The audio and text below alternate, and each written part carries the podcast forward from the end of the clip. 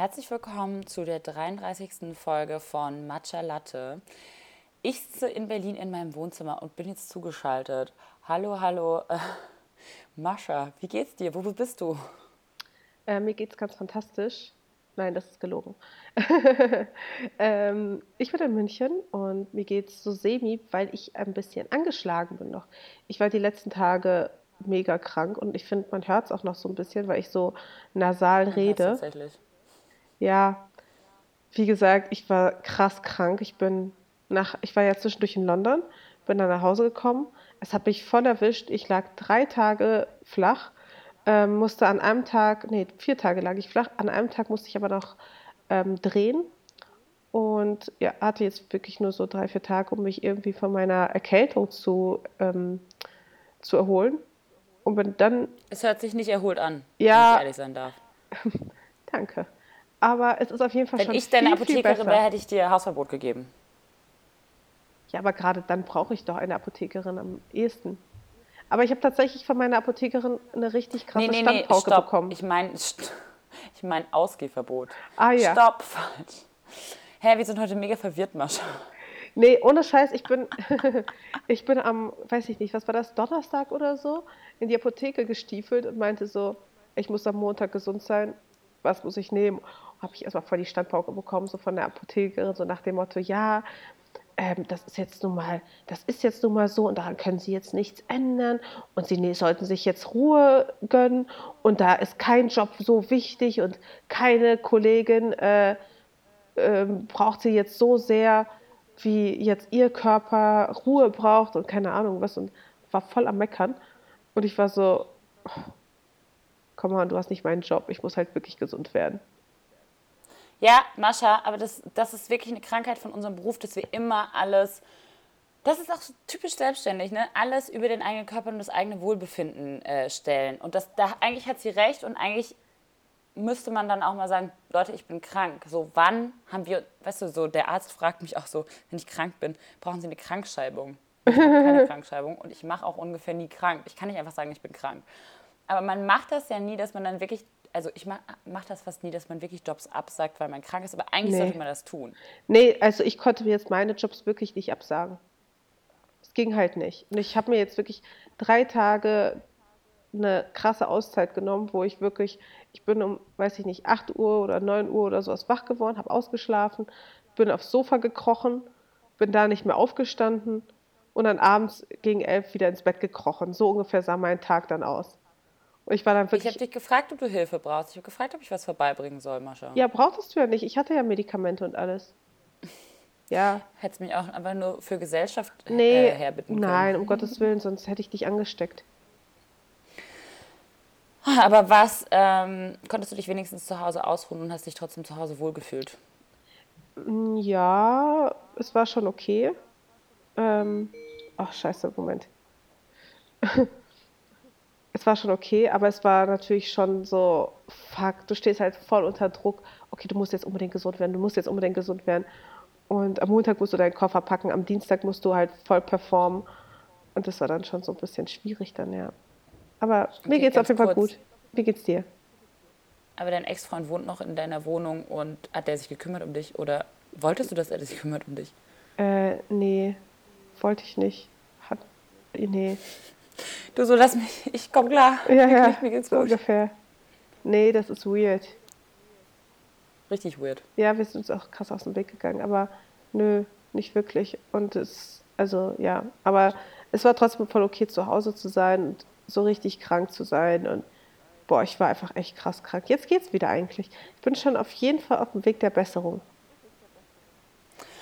Krass, also ich ähm, hatte auch so ein Wochenende, wo ich so jetzt ein bisschen Downer hatte. Ähm, ich habe auch einen, spontan am Sonntagabend einen kleinen Blogpost dazu geschrieben und habe mal ein, alle meine Emotionen rausgelassen. Wirklich ist voll geil. Ich habe wirklich gerade das, was du ja schon immer auch viel gemacht hast. Der Blog ist gerade richtig wieder mein Tagebuch und das genieße ich voll. Also das mit Leuten zu teilen, weil ich auch gerade so geiles Feedback von allen bekomme. Ähm, und am Wochenende, ich hatte so nach diesen vier Wochen die jetzt so laut waren und anstrengend und nur powern und durchhalten und fokussieren und alles andere liegen lassen, war es dann so Freitagabend, Samstagmorgen, war es plötzlich still um mich. Kennst du diesen Moment, wenn der Stress dann kurz aufhört und du hast wieder Zeit für dich und ich habe so durchgeatmet, aber dann kommt automatisch so eine Melancholie und ein bisschen so eine Traurigkeit überein, weil plötzlich ist es so still und man hat, hört wieder seine eigene Stimme und man hat so viel gegeben einfach die ganzen Wochen und ist so und merkt einfach, dass man ein bisschen leer ist. Kennst du das Gefühl? Ja, ich kenne das ziemlich gut, sogar. Aber ich hatte es in letzter Zeit nicht mehr. Also bei mir, mein Leben ist gerade so ein, jetzt in diesem Moment so schnell irgendwie. Es passiert so viel, dass ich nicht so richtig das Gefühl habe, zur Ruhe zu kommen. Und jetzt, wo ich krank war, ich habe es auch ein bisschen zelebriert, muss ich sagen. Aber auch nur, weil ich es sonst zu Recht auch, nicht, aber bei dir ja, ist ja auch gerade extrem viel Wandel am Start. Ja, total. Und deswegen war es irgendwie ganz schön, kurz mal krank sein zu dürfen auch. Weißt du, wie ich meine? Weil ich werde halt ungelogen jedes Jahr, so im August, September, wenn die erste Erkältungswelle losgeht, die nehme ich halt voll mit. Da bin ich voll dabei. Und dann ähm, bin ich halt auch wirklich so richtig, richtig krass krank. Normalerweise ist dann aber auch immer Fashion Week oder sowas oder irgendwelche anderen krassen Projekte und ich kann es mir nicht erlauben, krank zu sein. Das heißt, ich ziehe dann auch diese Projekte krank durch oder bin irgendwie auf einer Reise und werde dann krank oder sowas. Und deswegen war es eigentlich auch eins der wenigen Male, wo ich es mir erlaubt habe, krank sein zu dürfen. Ist ja auch so eine selbstständige Sache. Das ist voll gut, das ist voll richtig. Aber ich glaube auch ganz ja. ehrlich, Mascha, also in der Hinsicht bist du ja noch ein bisschen krasser als ich. Du gönnst dir ja auch praktisch erst eine Pause, wenn dein Körper dir wirklich sagt, halt stopp. Und das muss ich echt sagen, das ist eigentlich falsch und das macht eigentlich krank, weil, also psychisch auch krank, weil zum Beispiel, ich habe es jetzt auch wieder am Wochenende gemerkt, wenn einem, dann fällt man echt kurz in so ein Loch, wenn man dann mal wieder Zeit hat oder zu sich zu kommen und ein bisschen wieder Ruhe findet. Und dann nehme ich mir immer wieder vor, in meinem Alltag mehr Balance zu finden, krieg's aber nicht hin. Oder ich nehme es mir vor und ich halte es ein bisschen durch und dann verfalle ich wieder in diese Extreme. Und irgendwie ist es bei mir schon fast so, dass ich das schon fast akzeptiere, dass halt diese extremen Rhythmen, Rhythmen irgendwie fast dazugehören, dass man diese extremen Arbeitsphasen hat und dann aber auch Phasen, wo man sich halt wirklich rausnimmt und dann auch diese Emotionen und alles auch zulassen muss und fühlen kann und sagt, okay, so ich, es gehört jetzt dazu, dass ich vielleicht auch kurz ein bisschen traurig bin, ein bisschen leer bin, ich muss wieder Dinge jetzt machen, die mir Energie geben, die mir Kraft geben und mir wieder was geben, sodass ich wieder geben kann. Weißt du, was ich meine? Ja, voll. Aber du, ganz ehrlich, wenn solange wir jung sind, müssen wir halt einfach ein bisschen mehr ackern. So. Ja, ganz ehrlich, ich meine, im Endeffekt, es gehört halt einfach dazu. Basta. Basta. Ja. Da kommt die russische Härte raus bei dir. Aber ich war ähm, ich war dann am Samstagabend, ich dann, bin dann irgendwie rausgegangen, es hat geregnet auch noch in Berlin, weißt du, es drückt dann immer noch mehr die Stimmung. Ja, aber du so, nimmst dir wenigstens so ein freies Wochenende, das finde ich eigentlich ganz geil. Das ja voll, das war mir so wichtig, nach, vor allem nach diesem Bread and Butter Wochenende war ich so, okay, ich muss, brauche jetzt Wochenende keine Termine, nichts. Und dann musste ich mir wirklich so eine Lehre gönnen und auch so mal wieder irgendwie klarkommen. Genau, und dann war ich draußen, war irgendwie spazieren im Regen, habe mir so drei Croissants beim Lindner geholt. Ähm, und dann habe ich mit meinen Warst Eltern ja richtig weit spazieren. Ja, äh, ich weiß. Es hat geregnet, wie gesagt. Ähm, ähm, und dann ähm, hab, hat meine Mutter mir erzählt von so einem Film und dann bin ich abends tatsächlich mit Warner ins Kino gegangen Ach, in cool. so einen Independent-Film, der tatsächlich auch gedreht wurde von zwei Freiburgern aus meiner Heimat. Nicht sozusagen. dein Ernst? Ach, wie geil ist Doch, das denn? und ich muss dir unbedingt von diesem Film erzählen. Wie hieß denn der ähm, Film? Der Film heißt Weit, also W-E-I-T. Punkt, ähm, mhm. wie die Weite. Und es geht darum, dass es so ein bisschen so ein, ich würde mal sagen, hippieskes, alternatives Pärchen, ungefähr wahrscheinlich so in unserem Alter, vielleicht ein bisschen älter, die beschließen, in Richtung Osten zu laufen und zu trampen und einmal um die Welt zu reisen, ohne einmal ein Flugzeug benut zu benutzen. Also so lange nach Osten gehen, bis sie irgendwann wieder im Westen rauskommen und wieder in Freiburg landen. und er ist halt Videomann und begleitet das Ganze mit seiner Kamera oder die drücken immer wieder irgendwelchen Leuten, die sie kennenlernen, auch diese Kamera in die Hand. Ähm, und das ist so cool gewesen, was für Bilder und auch Länder, wo man einfach vielleicht manchmal auch durch Nachrichten nur ganz, ganz gefiltert Vorurteile hat oder gar nicht die Schönheit der, der Landschaft auch einem bewusst ist. Also irgendwie Pakistan, Iran, Ach, äh, Mongolei, Indien. Ähm, Mongolei ist bei also mir ganz weit oben bei, auf der Liste meiner Wunschreiseziele. Nur so. Hammer. Oder Georgien. In Georgien ja. ist sie mega lange geblieben, weil sie das Land so fasziniert hat.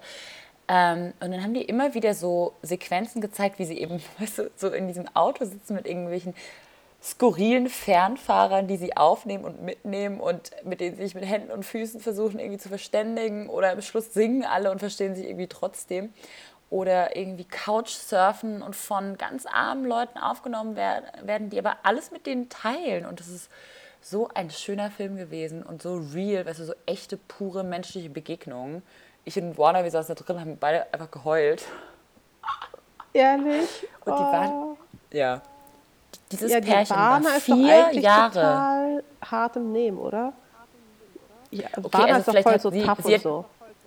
Sie ist mega tough. Also okay, ich habe geweint und sie hatte Tränen in den Augen, hat sie behauptet, aber es war dunkel, ich habe es nicht gesehen.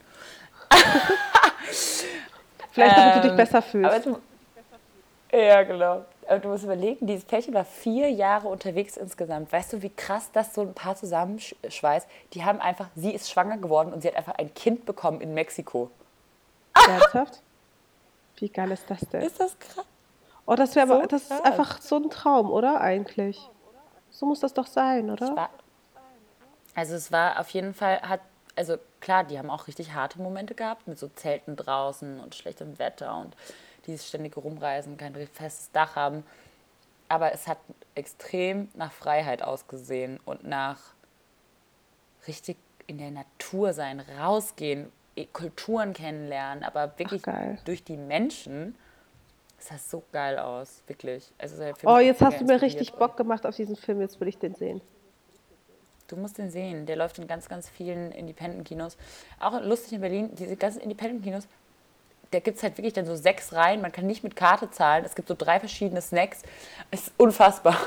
Auch richtig lustiges Publikum. Boah, und ich so, die Aliens da. Aber es gibt so viele geile kleine Kinos hier. Ja, irgendwie hat man also das sowieso nicht so richtig auf dem Schirm, ne? Ich finde das doch nee, man müsste viel öfters ja. in Independent-Filme gehen. Und das auch so ein bisschen Fall. supporten, wenn da jemand so sein eigenes Ding macht. Nee, vollkommen, vollkommen richtig. Du hast mich jetzt inspiriert. Ja. Und dann habe ich bei der Warner übernachtet. Wir haben eine kleine Pyjama-Party bei ihr gestartet. Und dann ging es mir ein bisschen besser. Ich habe auch am Wochenende meinen Freund so vermisst. Das heißt, so Melancholie und dann irgendwie nach so einer Stressphase und dann hat man so einen Boyfriend in New York sitzen. Das ist irgendwie doof. Oder helfen ja. so Pyjama-Partys ein bisschen. Vor allem mit Freundinnen, ne? Ja, voll. Die dann für einen da sind. Aber erzähl du mal, warum bist du in München nochmal genau? Also pass auf. Das ist das Problem. Ich bin in München und ähm, drehe.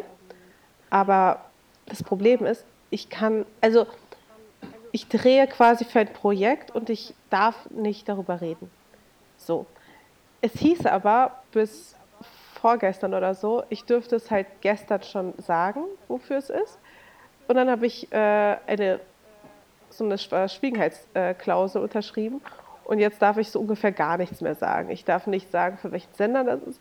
Ich darf nicht sagen, ähm, wie das Projekt quasi aussieht oder was der Inhalt davon ist. Wow. Ich kann sagen, dass es ähm, für einen großen Fernsehsender ist und ich kann auch sagen, dass es ähm, zusammen mit einem zusammen mit Burda auch ist. Ähm, ich kann, ich weiß nicht, ob ich, also ich kann auch sagen, dass es zusammen mit einem Fotografen auch gemacht wird, dass nicht sehr viele Leute mit dabei sind bei diesem Aber wird Projekt. das eine, darfst du sagen, wird das eine Sendung oder wird das eine Art von Serie? Wird das, das mehrere wird, Staffeln? Also es, wird, es wird auf jeden Fall mehr als eine Folge geben und es wird abends gezeigt und es wird sehr, sehr Primetime. cool. Ja, ein bisschen später als Primetime. Ähm, ich kenne auch schon den Sendeplatz. Wow, okay. Ich im November. Ja kein Fernsehen, aber vielleicht müsste ich mir es dann doch überlegen. Nee, wir werden so eine Party dazu machen. Das werde ich dir dann auch noch erzählen. Ja, aber weißt du, das ist so ein bisschen so das Problem, weil ich habe halt nur so einen ganz begrenzten Bereich irgendwie, mit, also wo ich halt mich irgendwie in diesen sehr engen Grenzen bewegen darf von dem, was ich sagen darf und was nicht. Und ich finde das aber so zum Kotzen und so irgendwie, ich weiß nicht, funktioniert das quasi eigentlich noch? auch, oder? Das ja. ist doch irgendwie nicht mehr zeitgemäß. Weil ich meine, wir haben sowas wie Insta-Stories und alles ist so, es wird immer schnelllebiger, immer, immer, immer, immer näher auch. Und ich weiß nicht, ob sowas überhaupt noch funktioniert, sowas wie eine Verschwiegenheitserklärung. Das ist doch irgendwie, das ist so, das ist so 90er Jahre mäßig, weißt du, wie ich meine? Das ist noch so Total. aus der Zeit heraus, wo Vor allem dann arbeiten sie schon mit Influencern zusammen. Ja, ja und eben. dann nutzen die die eigenen Kanäle von denen nicht und nutzen das als Promomöglichkeit nicht. Das ist ja auch einfach nicht smart. Ja und nein, also die haben halt einfach eine Kommunikationsstrategie und wenn ich da halt reingrätsche, dann ist es einfach nicht vorteilhaft. Ich verstehe das schon. Ähm, wir drehen zum Beispiel auch in Island und ähm, das darf ich auf jeden Fall verraten. Aber da muss ich zum Beispiel auch mal alles freigeben lassen. Weißt du, damit ich bloß nicht zu viel verrate. Wow. Weil die halt voll Angst haben. Okay, vielleicht reden wir jetzt dann besser nicht mehr darüber. Aber das ist nee, halt so aber krass, das ne? ist so also blöd, weil ich möchte es so gerne und ich habe es auch einfach von vornherein schon irgendwie so angeteased und alles schon so getriggert und sowas. Und jetzt darf ich es halt doch nicht sagen. Ich habe schon mitgespielt. Du hast schon mitgespielt.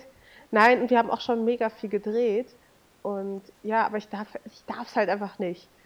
Und das fühlt sich doof an einfach. Weil normalerweise, das ist ja der Vorteil am Bloggen, du kannst halt einfach alles machen, was du willst. Du kannst auch alles sagen, was du willst, ohne, also ohne echte Konsequenzen, weißt du? Also mhm. vielleicht nicht, also vielleicht solltest du es jetzt nicht so machen wie die, also vielleicht solltest du es so machen wie die Daddys, dann gibt es aber halt auch echte Konsequenzen. Aber jetzt prinzipiell, wenn ich jetzt sage, das und das finde ich doof oder das und das mache ich gerade, das ist ja okay, weißt du, das, dafür bin ich auch irgendwie dann da. Aber genau, quasi genau, also man entgegen würde denken, meines genau deshalb Jobs, nehmen sie sich mit rein, um es deshalb so spannend zu machen. Ne? Ja, aber quasi und auch um die Leute so ein bisschen Jobs neugierig zu machen und dann, wenn es endlich kommt, freuen sich drauf. Ja. Und jetzt quasi wirklich aber das ist so, das sind haben, irgendwie halt manchmal auch, hat man das Gefühl, das sind, die haben einfach alte Spielregeln die sie einfach übertragen auf die digitale Zeit. Ja, es funktioniert halt einfach nicht. Aber so ist das halt. Deswegen, ja, bin ich in München. Ich habe gestern gedreht, jetzt warte ich einfach nur ab. Also heute wollte ich mich so ein bisschen ausruhen und morgen geht es äh, für mich nach Tokio. Mega geil. Geil. Mega.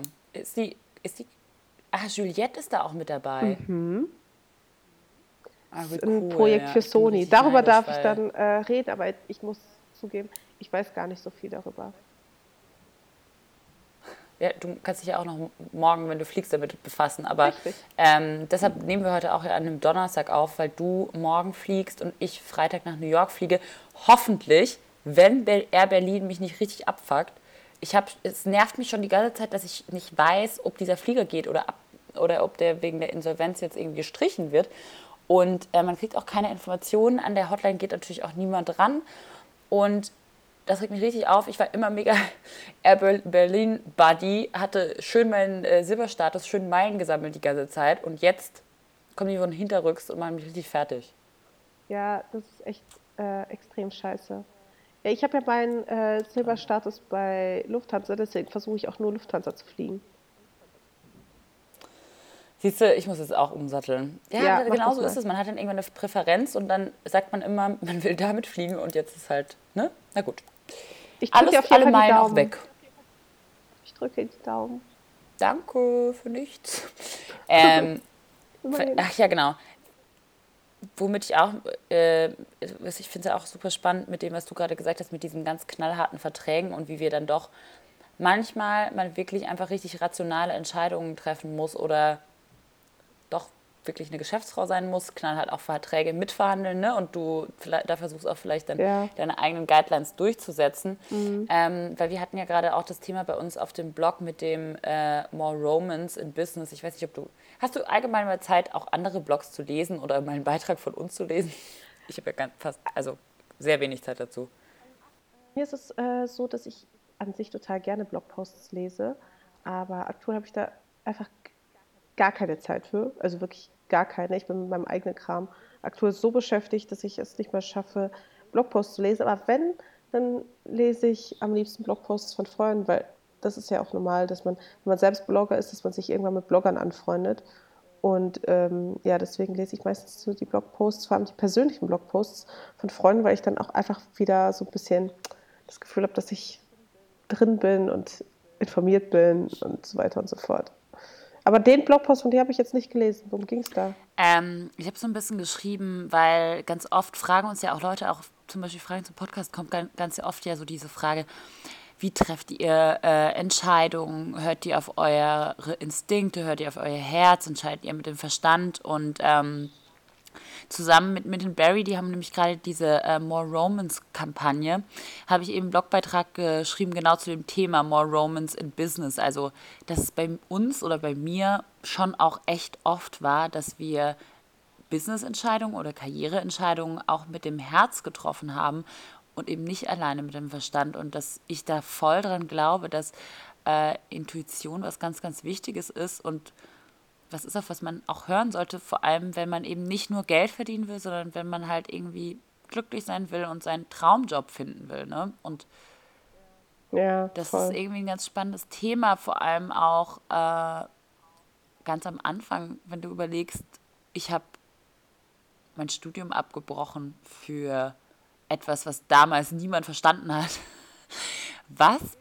Wem Wer sind Blogger und was sind Blogger Relations und was wollt ihr mit denen machen? Was, wie wollt ihr Geld verdienen? Ähm, und ich habe in dem Blogpost auch erzählt, wie mein Vater mich damals ermutigt hat und gesagt hat, hey, wenn du daran glaubst, dann glaube ich auch daran. Und ich dann einfach mein Studium abgebrochen habe, was definitiv keine rational schlaue Entscheidung war, weil klar, also Tanja hatte ein abgeschlossenes Studium. Ich war ich war diejenige, die einfach drauf losgegangen ist, ohne irgendwie fix was zu haben. Und das ist ein Weg gewesen, ein unkonventionellerer Weg, aber ich habe es Gott sei Dank nie bereut. Aber es ist so ein spannendes Thema, eben auch darüber nachzudenken, auch jetzt im, irgendwie im Aufbau von einem Unternehmen. So klar, wir hätten uns äh, irgendwie einen Sponsor reinholen können, einen großen Finanzier, ähm, der sich einkauft bei uns oder hätten Anteile verkaufen können, aber wir waren immer so idealistisch oder eben romantisch zu sagen, hey, wir wollen, mhm. dass es unser eigenes Baby ist und unsere Firma und wir wollen kein Entscheidungsrecht oder auch keine Anteile abgeben, sondern wir wollen das Ding nicht irgendwie ganz schnell groß und machen, dann verkaufen, sondern wirklich die Vorstellung zu haben, hey, wenn wir 50 sind, dann wollen wir auch irgendwie noch in einem Coworking Space zusammensitzen, am besten irgendwie mit unseren Kindern und unserer Familie. Und das sind ja schon ein bisschen idealistische und romantische Gedanken. Und ja, das stimmt. Das stimmt. Auf der anderen Seite müssen Wobei, wir auch immer wieder alle knallhart sein, ne? Und, aber ich glaube, es ist so wichtig, ja. trotzdem träumen zu dürfen, auch in Sachen Karriere. Ja, aber Lisa, ich glaube, wir sollten auch teilweise echt aufpassen, weil sowohl du als auch ich, wir haben es beide irgendwie nicht so richtig fertig gebracht, das Studium zu Ende zu bringen, weil uns quasi unser Traum in den Weg kam.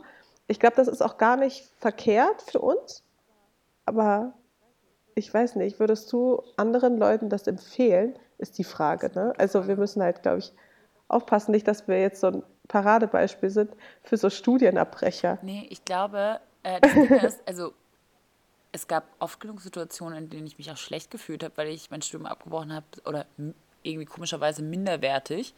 Ähm, ja, voll. Ist bei mir aber auch so. Oder? Ganz komisch. Aber ich glaube einfach, also, und ich wäre auch glücklicher, also klar, auf jeden Fall mir wird es vielleicht in manchen Situationen mehr Sicherheit geben, zu sagen, ich habe ein Studium und abgeschlossene Ausbildung, aber ich glaube, mir war bewusst, okay, dafür musst du halt dann richtig Gas geben und musst halt richtig arbeiten, weil das ist jetzt die Option und du musst sie ergreifen. Weißt du, was ich meine? Das war mir klar.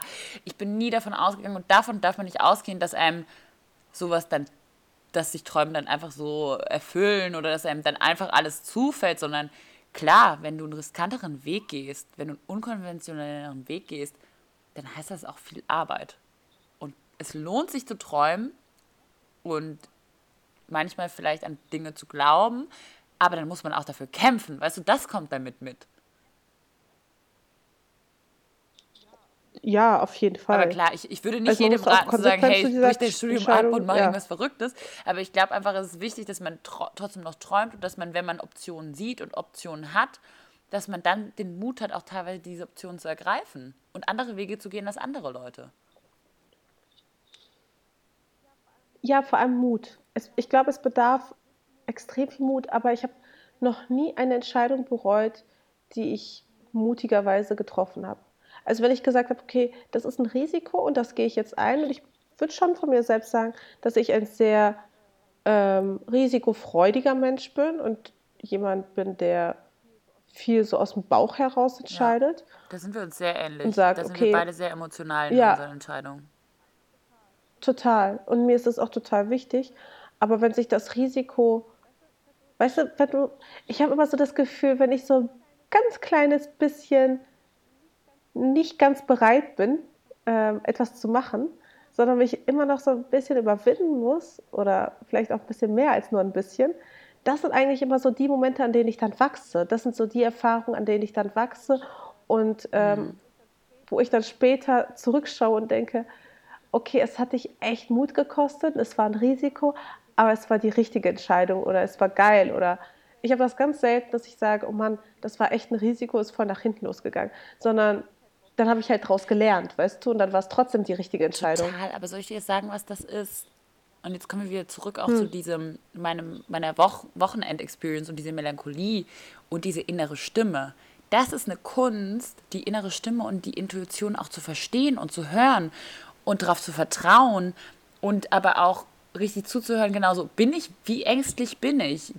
Bin ich zu ängstlich, um das zu tun oder habe ich eigentlich Lust drauf? Und ganz ehrlich, Mascha, auch das mit deiner Trennung war irgendwie natürlich eine mutige Entscheidung. Und das kam auch von der Stimme heraus von dir. Das sind, weißt du, was ich meine? Aber in Herzensangelegenheiten fällt es einem, glaube ich, trotzdem manchmal noch leichter, auf die Gefühle zu hören, mhm. als im beruflichen. Ja, schon, ne? Schon, ne? Ja, ja, ich weiß nicht. Ich glaube, privat tut man sich so ein bisschen. Also da triffst du ja prinzipiell mehr emotionale als vernünftige Entscheidungen, oder? Ja, also ich sage ja auch nicht, dass eben Vernunft. Also gerade ich glaube, es muss eben eine halt richtige, es muss eine richtige Mischung sein. Aber mir tun halt Leute auch leid, die eben ihre innere Stimme gar nicht mehr hören, weil sie sie immer immer über eine andere Layer, eine andere Schicht drüberlegen, weil ihr Leben so laut ist, dass sie gar nicht mehr hören, von was sie träumen, was ihnen ihre innere Stimme sagt. Weißt du, was sie für ein Bauchgefühl haben. Ja, voll. Aber ich glaube, das kommt einfach mit der Zeit. Oder mit der Erfahrung. Ich weiß es nicht genau. Vielleicht auch mit dem Selbstbewusstsein, weil ich bin selbstbewusst genug, auf meine innere Stimme Total, zu hören. Total, das hat so viel ich mit Selbstbewusstsein zu tun. Ich vertraue mir selbst. Glaube ich auch. Das hat ganz viel mit Selbstbewusstsein ja, zu tun, oder? weil wenn du genau an dich glaubst und auch glaubst, dass du was Besseres verdient hast, weißt du? Du glaubst daran, nein, ich habe das verdient, in meinem Job glücklich zu sein und jeden, jeden Tag meistens Bock zu haben, aufzustehen und auf, zur Arbeit zu gehen und das Gefühl zu haben, ich bringe da was ein oder ich setze irgendwie meine Talente um. Und wenn man das selbstbewusst genug ist zu sagen, das, das verdiene ich, dann glaube ich, ähm, wird man auch aktiv und kämpft dafür. Ja, absolut. Äh, und ich habe auch tatsächlich, ähm, muss ich mich auch bedanken, weil ich habe zu dem Blogpost Post auch so viele Kommentare und Geschichten und Fragen bekommen ähm, von Leuten, die irgendwie... Boah, ich muss den mir nachher eh unbedingt mal durchlesen. Ja, ich habe das ja dir auch extra in die Gruppe, in unsere WhatsApp-Gruppe geschickt, weil es einfach so krass viel ist. Ähm, auch von Leuten, die zum Beispiel eben am Anfang eine Ausbildung gemacht hat. Eine hat geschrieben zur Versicherungskauffrau und sie wusste ab dem ersten Tag, dass sie das nicht ihr Leben lang machen will und dass sie das nicht glücklich machen wird und hat dann wirklich mit 25 nochmal auch alles umgeworfen und musste sich viel anhören, irgendwie auch von Familie und Freunden, die gesagt haben, hey, mach doch einen sicheren Job und nimm doch die sichere Variante. Ähm, und sie sich dann eben nochmal überlegt hat, sie macht nochmal Abitur und sie, sie geht, investiert da nochmal was und geht eben, also wirklich da mutig zu sein, auch nochmal aus einem Leben auszubrechen. Ne? Auch, auch was zu machen, wo, wo alle anderen, eben für alle anderen sieht das nach einem happy Leben aus und man selbst sagt dann, nein, Leute, ich muss dann nochmal ausbrechen, ich muss nochmal raus, ich muss nochmal für was anderes kämpfen. Mhm. Mega mutig, mega toll. Aber die hat es wahrscheinlich auch nicht bereut. Nein, hat sie auch ich geschrieben. Ich glaube, meine Mutter hat es auch super hätte es super gut gefunden, wenn ich irgendwie in der Bank oder irgendwo gearbeitet hätte. Und ich glaube, weißt du, ich glaube, es gibt Menschen, ähm, für die passt das einfach besser. Die haben ein höheres Sicherheitsbedürfnis zum Beispiel. Die haben gar keinen Bock irgendwie auf so ein unstetiges Leben, was, ich meine, ich weiß nicht, aber ich glaube nicht, dass zum Beispiel das Leben, wie ich es führe, dass das für jeden was wäre. Mhm. So dieses, du weißt halt nie, wo es morgen hingeht. Es ist halt krass unsicher, ähm, mit sehr viel Risiko verbunden. Und manche Menschen haben da einfach keinen Bock drauf. Und das kann, kann ich voll auch, nachvollziehen. Kann ich auch extrem nachvollziehen. Aber ähm, im Endeffekt, für mich ist es so, ich habe mich so dran gewöhnt an dieses, und ich kenne es auch von zu Hause. Ich meine, ich komme ja aus einer selbstständigen Familie und ich kann mir das gar nicht mehr anders vorstellen. Du, aber genau, es muss einem auch liegen so und es, man muss auch Typ dafür sein. Aber ich glaube, es ist, es ist einfacher oder die meisten Leute haben eher Vorbilder oder ihnen vor, wird vorgelebt, einen konventionellen Weg einzuschlagen. Oder das ist, ist ja das, was die meisten Eltern auch forcieren, auf Sicherheit. Äh, erstmal natürlich eine gute Ausbildung machen und so weiter. Und, ähm, haben die auch nicht Unrecht mit, ne? Es ist ja eine gute nee, also Basis. Also gut ausgebildet sein und Schule machen und wenigstens ein bisschen studieren. Also ich sage auch nicht, dass mein Studium hat mir, hat mir extrem viel gebracht. Ich will das überhaupt gar nicht. Ich habe sechs Semester ja studiert und ich habe extrem viel gelernt zu Recherche, zu Arbeitsweisen, zu Prozessen. Ich habe extrem viel über Kommunikationstheorie gelernt. Also es hat mir ganz viel gegeben, auch äh, die wirtschaftlichen Backgrounds für ein eigenes Unternehmen. Ähm, ich habe halt mich dann einfach dagegen entschieden, das Papier mitzunehmen. Ja, das finde ich, hast du es schön gesagt. Aber so ja. ist es ja wirklich.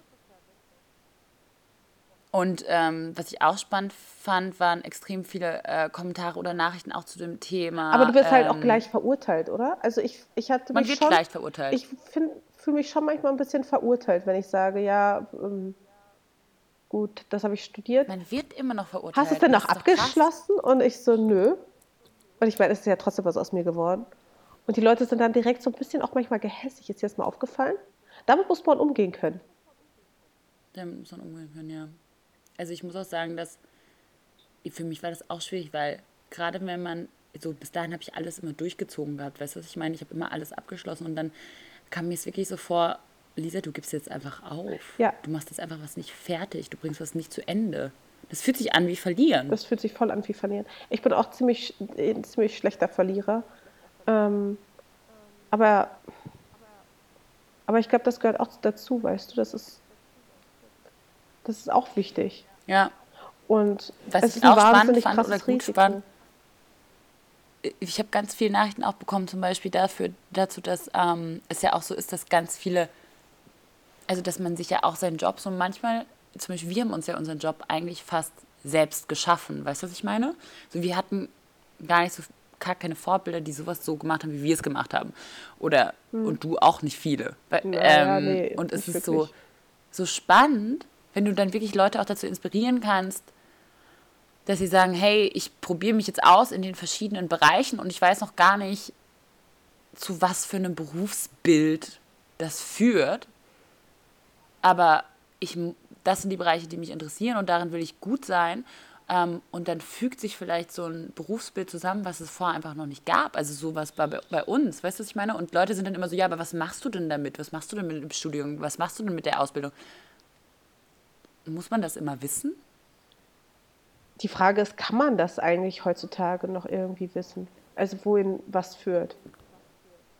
Ich glaube nein, ganz oft nicht. Also ich glaube mittlerweile, also vielleicht ging das bei unseren Eltern noch so irgendwie, aber ich glaube, für, für unsere Generation ist es ganz normal, dass man ähm, häufig den Job wechselt oder sich immer wieder neu einarbeiten muss und neue Themen einarbeiten muss, sich immer wieder fortbilden muss. Das ist jetzt einfach Teil davon. Total.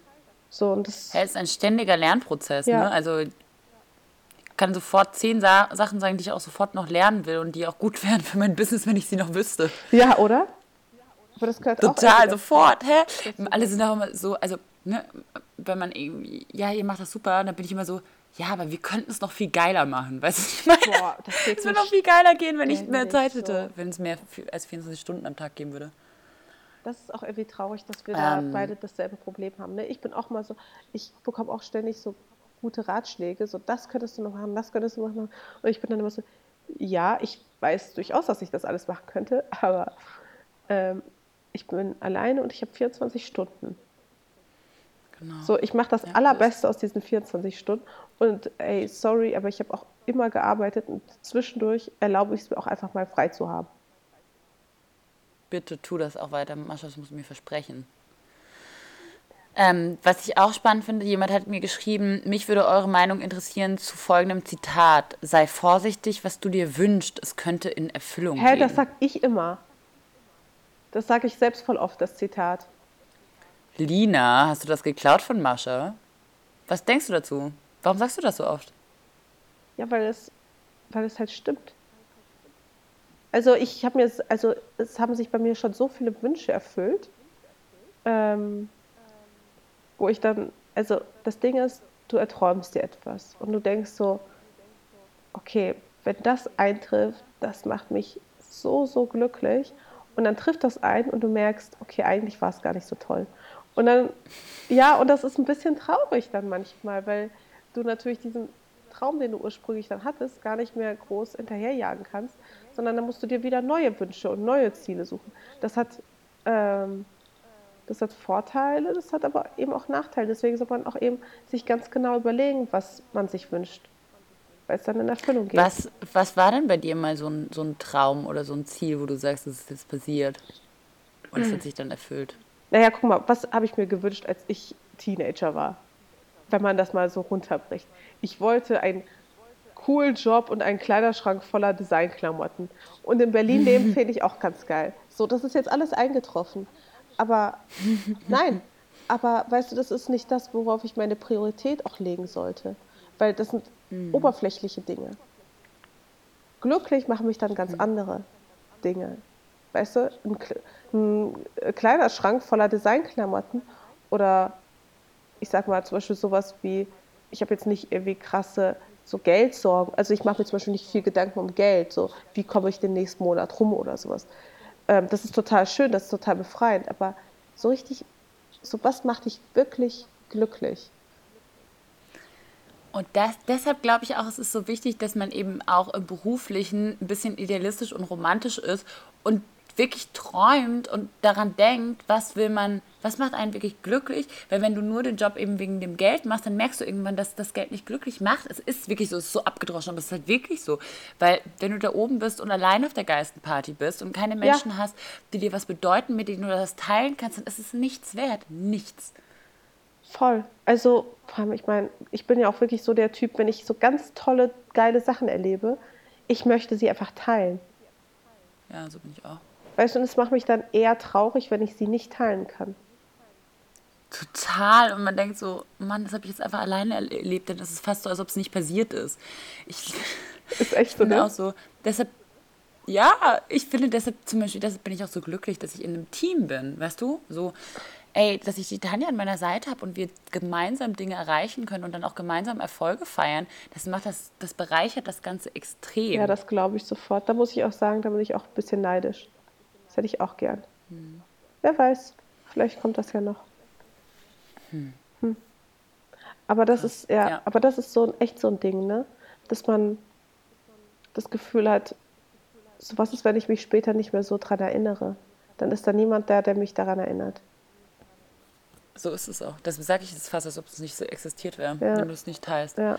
Ähm, äh, was ich jetzt auch, ein paar Leute haben auch geschrieben, sowas wie, dass sie einen Jobwechsel mal gemacht haben und praktisch so in der Karriereleiter dafür vielleicht einen Schritt zurückgegangen sind, aber auf der Wohlfühlleiter so fünf Stufen nach oben. Und das fand ich auch voll schön.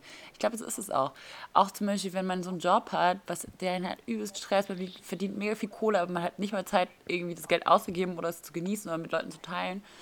Ähm, und dann sagt man, hey, jetzt mache ich nur 80 Prozent und mache irgendwie, keine Ahnung, den Freitag frei und dann hat man weniger Geld, aber ja. man kann halt irgendwie freitags im Park chillen mit seinen Freunden. Also, aber würdest du sagen, meine, ist es ein Erfolgsrezept zu sagen, okay, also was ist eher ein Erfolgsrezept, wenn du so knallhart, knallhart bist oder sagst, okay, nee, ich bin ein äh, Individualist, nee, Idealist.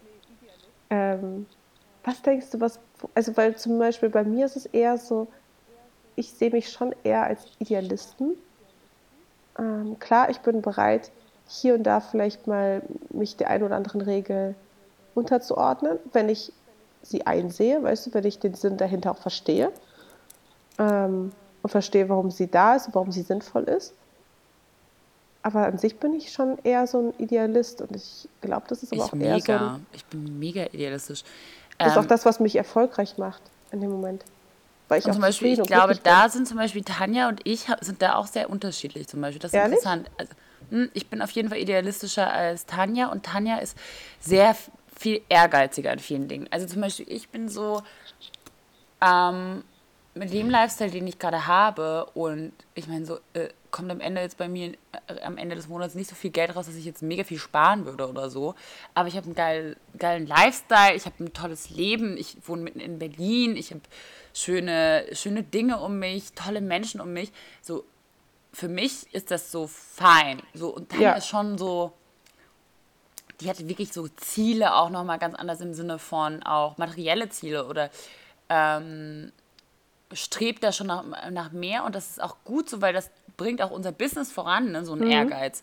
Ähm, aber in der Hinsicht bin ich idealistischer, dass ich wirklich daran glaube, es macht mich glücklicher, ob ich noch ein paar Schuhe besitze.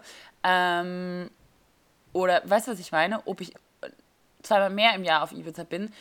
Vielleicht macht es mich einfach glücklicher, wenn ich zu Hause bei meinen Eltern eine Woche chille. Ähm, oder ein Wochenende in Berlin mit Freunden bin. Weißt du, was ich meine? So, also in der Hinsicht bin ich wirklich sehr idealistisch und ich glaube, das macht mich grundsätzlich schon zufriedener. Ich glaube, das macht dich zufrieden, aber ich glaube, es ist eine echt gute Kombi dann bei euch. Weil du bist so ein bisschen, ja. Ja, natürlich, wir brauchen beides.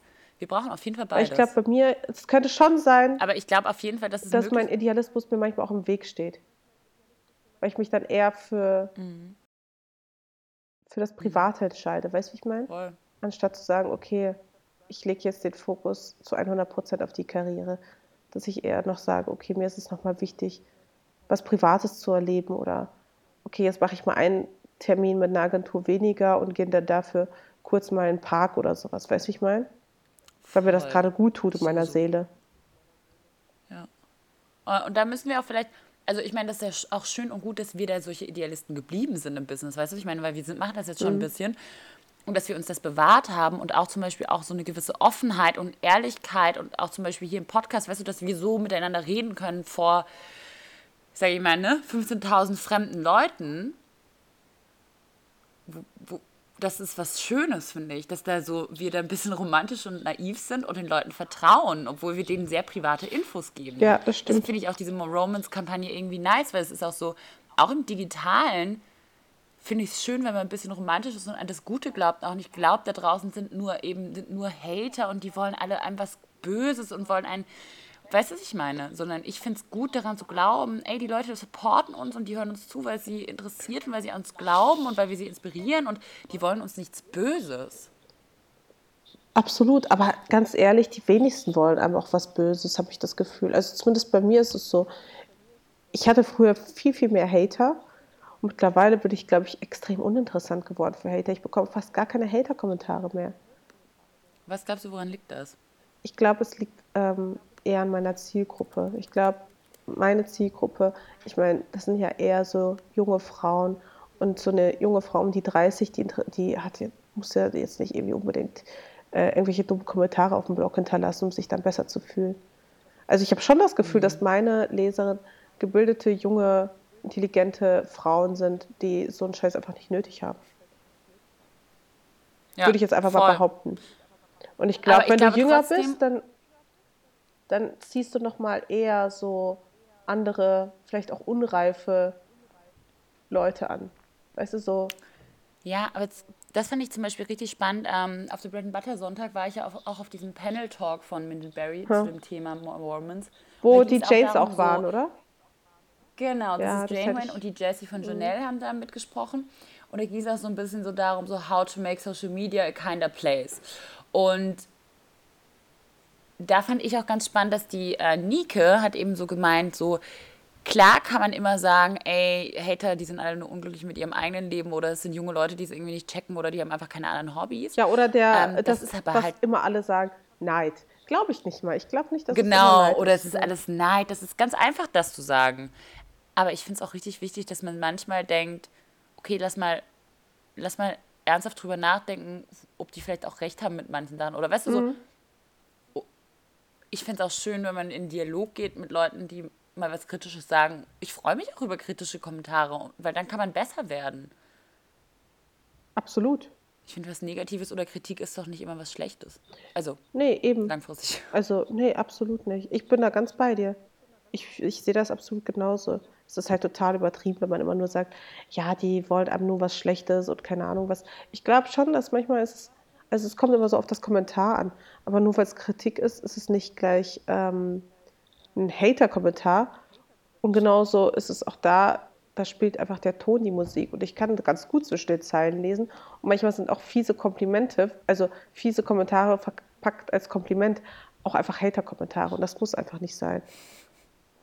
So, Aber ich finde es total gehabt, toll, wie du mit, dein, mit deinem äh, Übergewicht umgehst. Weißt du, so, nein. nein. Wirklich? Nein, sowas nicht, aber so dieses, also ich bewundere deine selbstbewusste Art, mit deinen äh, Unzulänglichkeiten umzugehen, so nach dem Motto. Wow. Wo ich mir denke, denke boah, fick dich einfach. oh mein Gott. Aber ähm, hast, du, hast du mal sowas gehabt, wo ähm, du einen Kommentar bekommen hast, einen kritischen Kommentar, und dann hast, bist du darauf eingegangen, hast dem versucht zu erklären, wieso du was machst, wie du es machst? Ich glaube früher schon, aber irgendwann hat es mich auch einfach nicht mehr interessiert. Sorry, es interessiert mich einfach nicht. Ja, aber das ist doch falsch. Ich finde, du musst, es muss dich doch trotzdem noch interessieren. Oder gar nicht? Nee, also ich, wir reden nicht von Kritik, wir reden von Hater-Kommentaren. Ja, okay, ich meine Kritik. Gab es schon mal was Kritisches, wo du dann drauf eingegangen bist und dann habt da ihr euch irgendwie geeinigt? Drauf, nee, da gehe ich immer drauf ein. Auf kritische Kommentare, sofern sie fair formuliert sind, gehe ich immer ein. Ja. Ich rede von Hater-Kommentaren. Ähm, also Kommentare, die rein dafür da sind, um dich zu verletzen. Warum sollte ich ja. darauf, warum sollte ich dem Aufmerksamkeit? Nee, noch schlimmer finde ich immer die Leute, die solchen Kommentaren Aufmerksamkeit schenken, aber positiven Kommentaren nicht. Ich schenke positiven Kommentaren immer viel mehr Aufmerksamkeit als, äh, als Hater-Kommentaren. Ja, aber zum Beispiel, ich finde, fände es ja auch gut, das hat die Nike zum Beispiel auch gemeint, so mit positiven Kommentaren, ähm, da freut man sich drüber, aber da kann man weniger manchmal mit anfangen, weil weißt du, da schreibt jemand ein Herzchen drunter oder äh, super Outfit, so dann ist das Gespräch beendet. Ja, aber es gibt ja auch, geil, positive Kommentare. So stell dir mal vor, Leute es würden so konstruktive Kommentare kommen, wie zum Beispiel, hey, ich glaube, rosa Socken hätten noch super dazu gepasst. Dann kannst du darauf antworten, okay, danke, das werde ich mal ausprobieren.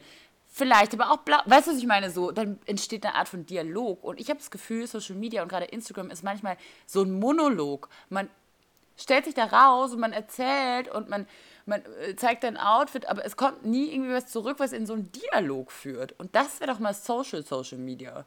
Mm, ja und nein. Ich glaube, auf Social Media trifft das total zu. Aber auf meinem Blog beispielsweise beantworte ich ja fast jeden Kommentar. Und da trete ich schon in einen krassen Dialog. Aber ich bekomme auch Kommentare, Super, die ja. wirklich seitenlang sind, also wirklich extrem lang. Und natürlich gehe ich darauf auch ein. Und da redet man so halt geil. auch wirklich miteinander.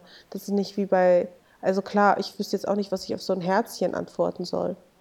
Ähm, aber wenn ich, ich weiß nicht, ich glaube, wenn ich über, also wenn ich jetzt mit dir über Kommentare spreche, meine ich jetzt nicht diese Herzchen-Kommentare, sondern ich meine das, was die Leute mir auf Blog schreiben, nachdem sie sich meinen Beitrag durchgelesen haben, sich mit mir auseinandergesetzt haben und mir dann was Nettes schreiben oder was Kritisches, je nachdem.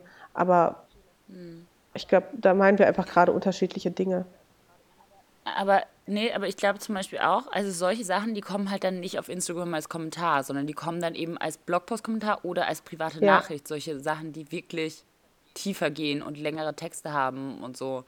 Und das ist doch so, macht so Spaß, dann mit solchen Leuten dann wirklich in den Dialog zu gehen und eine richtige Beziehung auch zu seinen Followern aufzubauen und dass es eben nicht nur ein Monolog ist. Ja, total, absolut. Ja, ich finde nur leider, also manchmal fehlt mir dafür auch fehlt mir dafür auch die Zeit. Also ich kann nicht auf allen Kanälen ja, zurückschreiben, ähm, weil sonst würde ich nichts anderes tun den lieben langen Tag lang.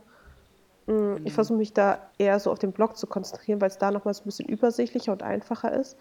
Ähm, bei Insta-Stories oder bei Insta-Direct Messages ist es, finde ich, ein bisschen unübersichtlich und geht auch schnell irgendwie unter. Ähm, deswegen, ich glaube, ich finde die Kommunikation zwischen Leser und, und Blogger total wichtig. Absolut, voll. Aber dann empfindest du ja jetzt auch eigentlich Social Media als relativ positiv. Aber ich finde, Social Media ist nicht unbedingt mehr social. Hm. Ja, aber daran könnten wir ja alle ein bisschen arbeiten. Ich glaube, dass das schon geht. Zum Beispiel, also mir fällt es auch zum Beispiel schwer, eine richtige Botschaft oder eine Message in einer Caption zu haben. Ne? Und ich habe schon auch das Gefühl, dass hier zum Beispiel im Podcast oder auch in Blogtexten kann man sich einfach viel besser und emotional ausdrücken und Leute können einen da viel besser kennenlernen als über so ein Instagram-Profil. Also ich kann mich anstrengen, wie ich will, da meine Persönlichkeit zu zeigen, aber ich bekomme es niemals so hin, wie wenn die Leute mich hier hören. Weißt du, was ich meine? Natürlich nicht. Wobei es gibt ja Insta-Story. Ich finde, da kriegt man schon einiges mit. Das ist ja schon sehr persönlich. Aber das muss man ja. auch wirklich drehen und man sieht dich. Und das mag ich ja auch im Podcast so gern, dass man uns einfach nicht sieht, sondern dass man uns einfach zuhört. Ja, also wie oft, ja, ich mache das dann, genau, Insta-Stories hat bei mir auch super ungescriptet. Und wann habe ich dann wirklich mal Zeit zu sagen, so, und jetzt setze ich mich hin und erzähle 20 Minuten zum Thema ja, ja. Romance and Business auf Insta-Story. Weißt du, ja, ich meine, das mache mach ich ja nicht. Macht keiner. Nee, natürlich nicht. Macht keiner, macht keiner. Aber deshalb liebe ich auch unsere Gespräche hier, Mascha. Ja, ich auch. Kannst du noch? Kannst du noch ein paar Fragen oder bist du schon durch? Ich bin generell so ein bisschen, was, wie soll ich das, also dadurch, dass ich krank bin, bin ich so ein bisschen unaufmerksam. Also so meine Konzentration lässt immer schneller nach. Aber lass noch ein paar machen. Ah, ich finde, ich find, wir waren ganz gut bis jetzt. ähm, hier eine Frage von Sonja. Ja. Ähm, wie sehr fühlt ihr euch von Frauen unterstützt oder habt ihr sogar Erfahrungen gemacht, dass Frauen sich gegenseitig weniger fördern, als zum Beispiel Männer das tun? Ist doch voll so. Stichwort Stutenbissigkeit. Man hasst dieses Wort, aber es gibt keinen Trefferbiss. Ja. also, ich finde, Frauen können sich auf jeden Fall noch mehr unterstützen und ich glaube, unter Männer, Männer schachern sich schon immer gut Jobs zu. Das liegt auch so in der Tradition von Männern, so an so einem Stammtisch und in so einer Verbindung äh, pushen Männer sich schon richtig gut gegenseitig und schachern sich auch danach noch bei irgendwelchen Verbindungstreffen irgendwelche Jobs zu. Ähm, Frauen machen das viel, viel, viel weniger. Ähm, Aber woran liegt das? Ich glaube, Frauen denken auch manchmal leider noch mehr an Konkurrenz. Voll, absolut. Wie kommt es dir vor? Absolut. Aber also ich habe tatsächlich, also manchmal habe ich das Gefühl, dass wenn ich ähm, auf sehr junge, oder nee, anders, wenn ich als sehr junge Frau, oder so jung bin ich jetzt auch nicht, ne, aber als junge, erfolgreiche Frau auf zum Beispiel Leute treffe, ältere Frauen in der Branche, die vielleicht nicht ganz so erfolgreich sind oder die in irgendeiner anderen Position sind, dann habe ich das Gefühl, die gönnen mir das manchmal nicht oder die sind dann irgendwie ein bisschen neidisch oder mhm. kommen nicht drauf klar, dass ich denen dann zum Beispiel was erzähle oder erkläre, weil sie sind so, ey, du bist halt jünger als ich und wer, du bist halt ein, weißt du, was ich meine?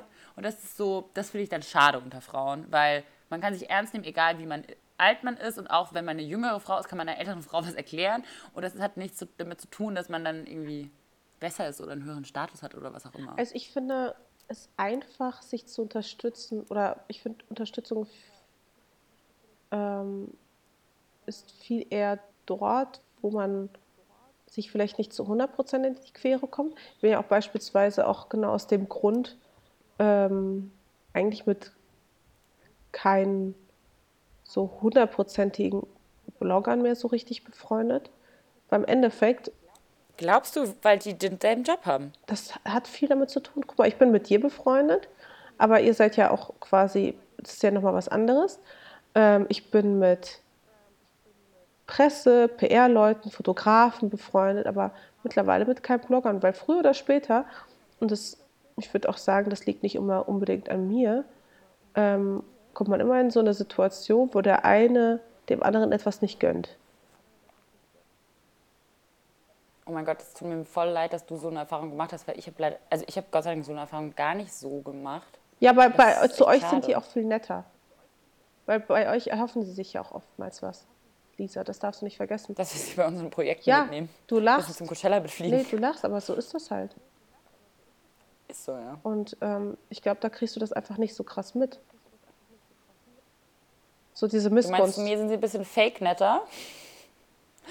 Toll. Oder vielleicht lassen sie dich auch eher ran, aber ich, also Bei mir, sind, äh, bei mir ist alles daran zerbrochen, dass äh, jemand einen Job nicht bekommen hat, äh, jemand einen Job bekommen hat, den der andere haben wollte. Das finde ich richtig Ja, traurig. voll. Und deswegen habe ich auch irgendwann beschlossen, weißt du, ich habe einfach keine Lust mehr, Energie in, äh, in so eine Freundschaft zu stecken. Weißt du? Da glaube ich einfach nicht mehr Wir, dran. es gibt, wir alle haben doch genügend Jobs und es gibt doch äh, genügend Kunden und Jobs und, Und ich bin, Stories und ja, Kampagnen. absolut. Und ich, war, ich bin persönlich immer so ein Verfechter von, äh, von ja, okay, jetzt hat es vielleicht da nicht geklappt, dann klappt es vielleicht woanders mal. Oder dann strenge ich mich halt mehr an oder sowas. Aber ich habe nie, also ich persönlich habe überhaupt nicht die Einstellung, dass ich sage, okay, die hat jetzt was bekommen. Vielleicht hätte ich das auch cool gefunden, ich hätte es auch gern gemacht. Aber hey, so, dann ist es halt beim nächsten Mal, weißt du? Also, Also ich glaube, es gibt so auf jeden Fall, natürlich, es gibt so Mädels, ähm, aber das liegt genau an dem, was wir, worüber wir vorhin geredet haben. Die sind selbst nicht so selbstbewusst genug. Ähm, und dann wird man neidisch, weil sie selbst unglücklich sind oder Angst haben, weil sie Angst haben, auf dem absteigenden Ast zu sind, nicht mehr so viele äh, Aufträge zu bekommen, ähm, weil sie Angst haben, dass andere Leute besser, stylischer, was auch immer Ja, sind. aber da muss man einfach ähm, Und dann wirst du neidisch und dann wirst du bösartig. Wenn es dir selbst gut geht, in dem, was du machst und wenn du glücklich Ja, bist, dann brauchst du nicht neidisch sein. Weißt du, ja, was ich aber meine? ich finde auch, also es gibt, finde ich, auch sehr, sehr wenig Menschen, Wie oft sage ich ähm, eigentlich, weißt du, was ich meine? 1000 Mal. Ja, du, ich auch. Aber es gibt so wenig Menschen, also gerade bei uns in der Branche, finde ich, die ähm, gesund, auf eine gesunde Art selbstreflektiert sind. Weißt du, wie ich meine? Die sich nicht ober, über- oder Hm. unterschätzen. Die halt sich einfach selbst so sehen, wie sie sind. Und die auch irgendwie so eine positive Grundeinstellung haben. Oder kommt es mir nur so vor? Aber das hat auch ein bisschen was mit Erwachsenwerden zu tun, glaube ich, weil mir ist es halt voll wichtig, dass ich mich selbst kenne und dass ich mich selbst reflektiere und dass ich mir selbst nichts vormache, sondern dass ich, ne, ich versuche, die beste Version meiner selbst zu wer werden. Vielleicht schaffe ich das irgendwann, vielleicht auch nicht. Es ist ein ständiger Prozess. Aber das heißt, man muss halt an sich arbeiten und muss richtig zuhören, was andere Leute einem sagen, muss darüber nachdenken, warum macht man was, wie man es macht, wie geht es einem wirklich selbst, auf die innere Stimme hören, wo will man hin, wo kommt man her, über was definiert man sich. Und nur dann kann man das alles mit seinem Umfeld teilen, andere Leute supporten, wenn man so eine positive Grundeinstellung sich selbst gegenüber hat. Ich glaube, ehrlich gesagt, es hat auch ein bisschen was mit Erziehung zu tun, weil ich glaube, viele Kids in unserer Generation ähm, sind quasi so groß geworden, dass die Eltern einem gesagt haben, du bist so toll, du bist so wunderbar, dir stehen alle Türen offen und ähm, Ist das nicht das Millennial-Phänomen? ja, ja, und du kannst alles werden und alles machen, was du willst. Meine Mama hat mich ungefähr so erzogen. Mascha, du hast wahnsinnig tolles Potenzial, aber verlass dich nicht drauf und denk immer daran, es wird immer jemanden geben, der schöner, der klüger, der einfach besser ist als du und das darf dich nicht kaputt machen. Ähm, es wird Das immer, ist richtig smart von deiner Mama es wird gewesen. immer jemanden geben und du musst damit zurechtkommen. Das soll dich aber nicht daran hindern, trotzdem es immer weiter zu versuchen, immer besser zu werden. Aber eben, es wird immer jemanden geben. Und das hat mir, glaube ich, Schlaue echt, Mama. ja, und das hat Richtig mich schlaue Mama. echt, aber hat mir echt geholfen, weil du wirst damit groß, mit diesem Bewusstsein, gib dir einfach Mühe, aber verzweifle nicht dran, wenn es halt, wenn du halt nicht irgendwie, ja, nicht der Allerbeste bist, so. Das ist nichts Schlimmes, das ist auch kein Mhm. ja, Das Scheitern. darf einen nicht kaputt machen und, und ich glaube, man darf einfach nicht, also es hört sich so hart an, aber man darf sich nicht zu sehr vergleichen, weil wir alle sind individuell und wir alle finden unser individuelles Glück. Und was ich auch so geil fand, das hat auch jemand zu mir neulich gesagt, Wettbewerb hat was damit zu tun, wenn du alle, wenn man am selben Startpunkt losläuft. Ja, Aber wir alle starten einfach von unterschiedlichen Positionen und deshalb können wir uns nicht Voll. vergleichen. Das finde ich so, fand ich so klug. Ja. Das stimmt ja. genau. Und ich meine, im Endeffekt, meine Mama hat mich ja trotzdem lieb. genau. Ich habe dich auch trotzdem lieb. Ja, und ich glaube, das gibt einem halt auch so viel, wenn man weiß, okay, wenn man vielleicht mal scheitert oder mal nicht der Beste in irgendwas ist, sind einfach Menschen, die dich auffangen und die dich trotzdem lieb haben. Und das, was du machst, das machst du für dich. Aber ich finde tatsächlich auch zum Beispiel, dass wir, also ich habe schon sehr supportive, supportive Frauenfreunde, weibliche Freunde. Ich Als auch, Beispiel voll. Claudi ist wirklich jemand, so, so krass. Die ist Ja. wirklich jemand, die nimmt dich bei der Hand. Als ich nach Berlin gezogen bin, die hat mich allen vorgestellt. Die supportet mich, die nimmt mich zu wichtigen Dingen mit. Ich nehme sie zu wichtigen Dingen mit. Wir schlagen uns gegenseitig vor. Die ist so jemand, ähm, wenn ich irgendwie, wenn was krasses passiert und wir schreiben eine Pressemitteilung oder so, dann liest sie das nochmal durch oder einen Blogpost, der mir im Herzen liegt oder der wichtig ist. Und das ist, so- oder irgendwie, als dieser Weltartikel kam, hat sie dann auch nochmal Korrektur gelesen und da kann ich mich einfach 100% auf sie verlassen. Und da muss ich echt sagen, wenn man so eine coole Frauenklicke ist, die so powert, dann fühlt man sich so stark zusammen. Dann fühlt man sich so, weißt Ja, du, wenn, voll. wenn man so eine Clique ist und jeder macht so sein Ding und man weiß, man kann sich da irgendwie gegenseitig helfen, das fühlt sich so toll an. Voll. Und das fühlt sich niemals so toll an, wie wenn man andere basht und klein macht. Voll. Ist bei mir aber genauso. Ich habe auch krass, also ich habe ja auch dich, auf die ich mich verlassen kann. Eben auch Claudi, Lina. Ich habe so viele tolle Menschen um mich herum, die mich allesamt unterstützen. Ich meinte halt nur, dass ich halt keine Blogger in diesem Kreis habe. Aber ich habe halt dafür ganz andere wunderbare Ladies im, in dem Kreis, die ich aber auch unter allen Umständen unterstützen würde und ähm, denen ich auch sofort helfen würde. Also das ist schon, das gibt dir viel Kraft, finde ich. Also mir gibt das auch total viel. Und vor allem kann ich mich auch dann für sie freuen, weil ich denke mir dann eher so, boah, geil, dass ich mit dieser Frau befreundet sein darf. Das denke ich auch immer. Mega. Ich bin auch immer super stolz auf alle meine Ja. Freundinnen. Ich bin so voll stolz. Guck mal, das ist die tollste Frau. Ja, guck mal, wie erfolgreich sie ist und sie ist mit mir befreundet. Äh, Weißt du? Ja, voll. Ich bin auch so. Anstatt zu sagen, oh, Ich mm, rühme mich eher dann damit. Weiß man auch nicht, ob das da gut ist. Ähm, wow, okay, wir haben wieder richtig viel gesprochen. Ich habe das Gefühl, wir haben. Wir haben schon echt viel gesprochen jetzt, oder? ja, ja, doch. Doch, doch. Ich muss auch sagen, mir tut auch Hey, schon total wieder. viele Leute schreiben mir gerade, äh, weil heute Abend ist so, ein, ist so ein Überraschungsgig oder geheimer Gig von Young Huren hier in Berlin und Hm. voll viele schreiben mir so, weißt du, wo dieser geheime Gig ist? Und die Tanja geht da hin, weil das ist bei so einem Pressedinner. Ähm, und das ist so krass, wie dieser Typ gehypt wird. Egal, ich bin abgeschweift. Ja, ich habe auf jeden Fall auch ich wünsche dir ganz gute Besserung. Deswegen bin ich ganz froh, wenn wir jetzt äh, heute nicht so lang machen, weil mir tut Wenn schon mehr wieder, ja, weil mir tut schon wieder der Hals ein bisschen mehr weh. Ich hoffe, ich bin bald gesund. Morgen geht es ja nach Tokio. Die armen Leute bei mir im Flugzeug, die werden sich freuen. Es tut mir jetzt schon leid, aber was soll ich machen? Ich habe mich auch im Flugzeug angesteckt. It is what it Du, is. nur dadurch, dass ich dich reden höre, fühle ich mich schon ganz fiebrig, ne? Du hörst dich so richtig leidend an. Damn it! Dabei gehe ich jetzt zum, ich gehe jetzt zum äh, Dinner von Art Week Berlin, ist heute Opening. Mm, voll geil.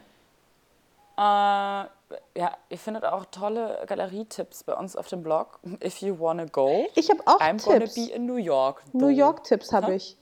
Die kannst du dir durchlesen. Du hast New York-Tipps? Ja, und es kommen jetzt noch mehr Ey. New York-Tipps. Und wenn du äh, jetzt nach New York fährst, lies die dir durch. Die sind echt gut. Ja, das mache ich wirklich. Ja, mach das. Auf jeden Fall. Ja, es geht Ähm, jetzt nächste Woche auch Ich mehr lese Leute. dir- äh, mir mehr deine Tipps durch, aber ich will auch auf jeden Fall äh, Vintage shoppen gehen in Brooklyn. Uh, ja, Williamsburg. mach das. Das macht Bock. Wann- Hören wir uns dann das nächste Mal, wenn ich in New York bin? Nächste Woche. Du bist du da? Ich muss mal schauen. Ich weiß leider noch nicht so ganz, ob das klappen wird, weil ich äh, in Tokio aber auch nur ganz kurz bin und dann nach Island. Und ich weiß nicht, wie viel Zeit ich in Island bei den Drehs haben werde. Ob ich da noch irgendwie so zwei Stunden, drei Stunden noch irgendwie äh, mit dir noch dazwischen schieben kann. Ich bin mir nicht so sicher. Du, alles gut. Wir haben Mal ja schauen. sowieso gesagt, wir sind eigentlich voll fleißig. Wir haben nicht mal eine Sommerpause gemacht. Also ich glaube, es ist vollkommen in Ordnung, wenn wir gerade ein bisschen unregelmäßig sind. Ja, Immerhin bekommen wir es überhaupt hin. guck mal, das seit Anfang des stolz Jahres. Aber jetzt ist September ist immer so.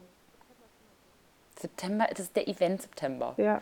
Einfach wahnsinnig viel los. Ja, Jeden Abend ein anderes Event. ja ist einfach gerade Mein, ähm, ähm, ja, also ich, ich fange jetzt auch an, einfach in, zu Sachen nicht mehr hinzugehen. Also Ja, war ja auch mal mir Zeit. wird's dann immer mehr, ich bin dann so müde, mir wird es dann egal langsam. Ja. ist leider so. Es ist echt so. Mir geht es seit Jahren schon so. Du, also ich würde sagen, wir legen jetzt auf. Ich hole mir jetzt gleich unten an Wir der. Rezeption Okay. Tee.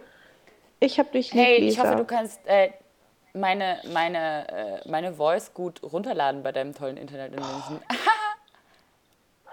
Ja, dauert vielleicht ein bisschen länger als sonst. Okay. Gute Besserung, Mascha. Bis zum nächsten Mal. Und bleib du mir gesund. Ja, High Five. Tschüss. Tschüss. Bis dann. Ciao, ciao.